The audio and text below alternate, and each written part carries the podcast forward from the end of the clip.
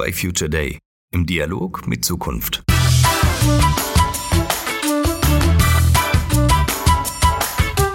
Es gibt diese Momente, in welchen wir entscheidende Weichen für die Zukunft stellen. Hier bei Dialog mit Zukunft wollen wir solche Momente schaffen. Gemeinsam mit all den Weiterdenkern und Zukunftsenthusiasten, denen wir in unserem Alltag begegnen dürfen.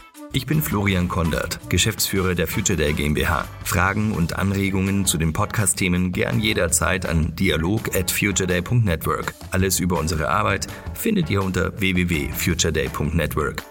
Meldet euch bitte auch gleich zu unserem Newsletter an und folgt uns auf Twitter, LinkedIn oder Facebook. Alle Links in den Show Notes oder auf unserer Website. Warum sich das lohnt? Naja, ihr verpasst keinen Podcast mehr und ihr erfahrt rechtzeitig von speziellen Angeboten, die wir immer mal wieder haben. Zum Beispiel derzeit einen 20% Gutschein für alle unsere Events und Trainings.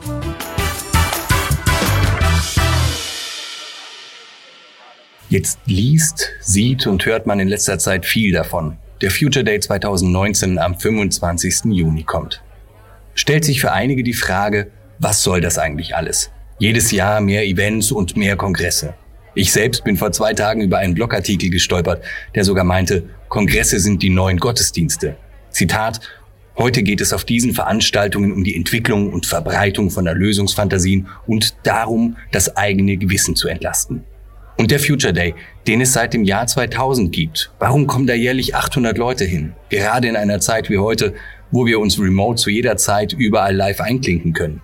Ist es wirklich der Wunsch nach Erlösung?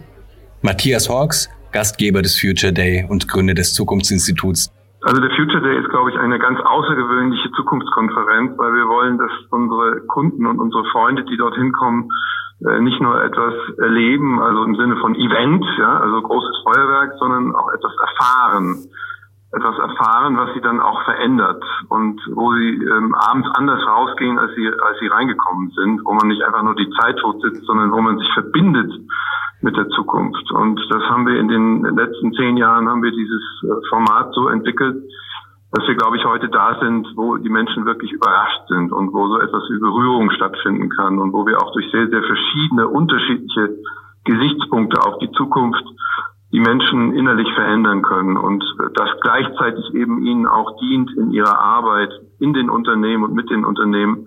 Wir trainieren halt äh, das Denken für die Zukunft. Das ist unsere Aufgabe auf diesem Kongress. Aber wie können wir Zukunft begegnen? Warum müssen wir mit Zukunft in Berührung kommen, um sie zu gestalten? Wir Menschen brauchen Berührung zu etwas, damit wir es gestalten können, damit wir Kraft entwickeln können, damit wir uns auf den Weg machen.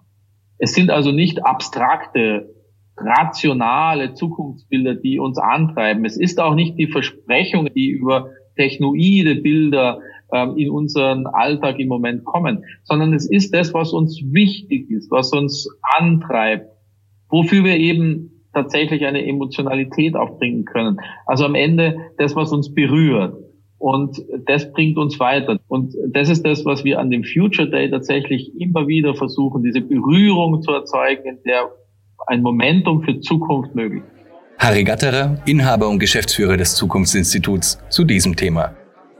Für alle, die wir noch nicht als Gäste zu einem der vielen vergangenen Termine begrüßen durften, ein paar Worte zum Aufbau, zur Dramaturgie des Future Day.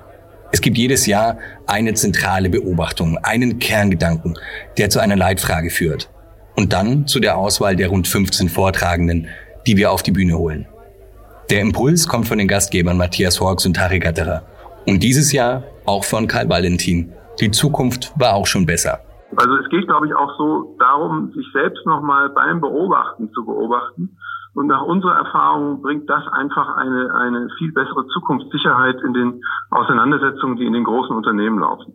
Unsere Perspektive dieses Jahr ist noch einmal zurückzuschauen auf die Prognosen, die die Trend- und Zukunftsforschung, die auch wir gemacht haben vor 10, vor 20 Jahren am Beginn der digitalen Revolution.